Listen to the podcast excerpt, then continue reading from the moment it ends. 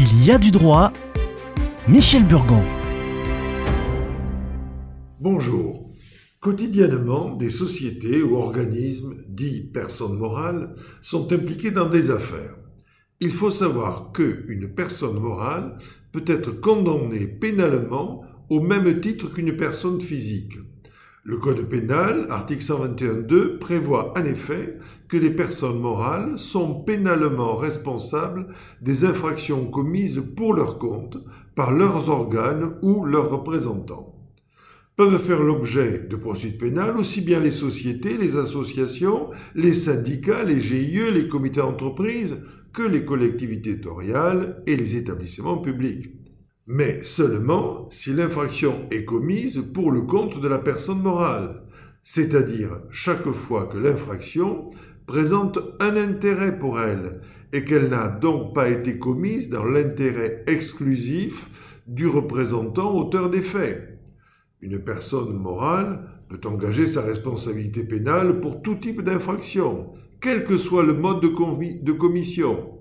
En pratique, les infractions pour lesquelles les personnes morales sont les plus susceptibles d'être condamnées pénalement sont naturellement celles en rapport avec le domaine économique, violation des règles de concurrence, contrefaçon, pratiques commerciales trompeuses, exercice illégal de certaines activités professionnelles, corruption, etc. Le domaine comptable ou financier, les comptes ne donnant pas une image fidèle de l'entreprise, du blanchiment, des infractions boursières, ou avec la législation du travail, violation des règles de sécurité au travail, harcèlement, discrimination.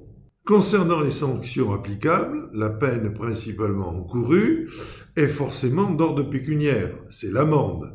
Une personne morale ne peut évidemment pas effectuer une peine de prison. Le montant maximal de l'amende est fixé à cinq fois celle encourue par une personne physique dans le même cas. Mais certains textes prévoient la possibilité d'augmenter le maximum de l'amende pour un délit en tenant compte soit de la valeur des biens sur lesquels porte le délit, soit du profit retiré par la commission de l'infraction. Et en cas d'un crime pour lequel aucune peine d'amende n'est prévue pour les personnes physiques, l'amende encourue par les personnes morales est de 1 million d'euros.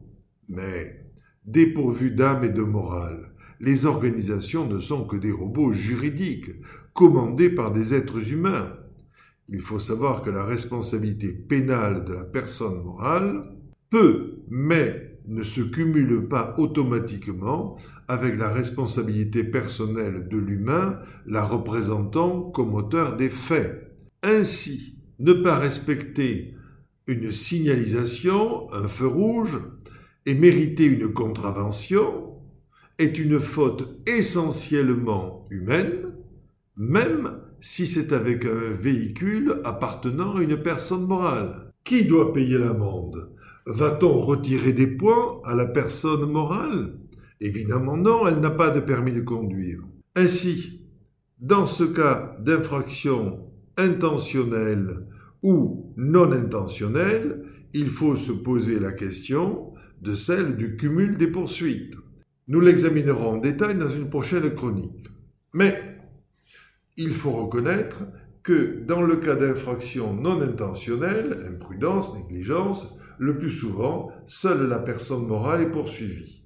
La responsabilité pénale de la personne physique n'est engagée que si une faute personnelle est suffisamment établie à son encontre pour justifier cette responsabilité. Nous verrons donc dans d'autres chroniques comment se répandent des communications trompeuses dans ces domaines et comment y voir plus clair.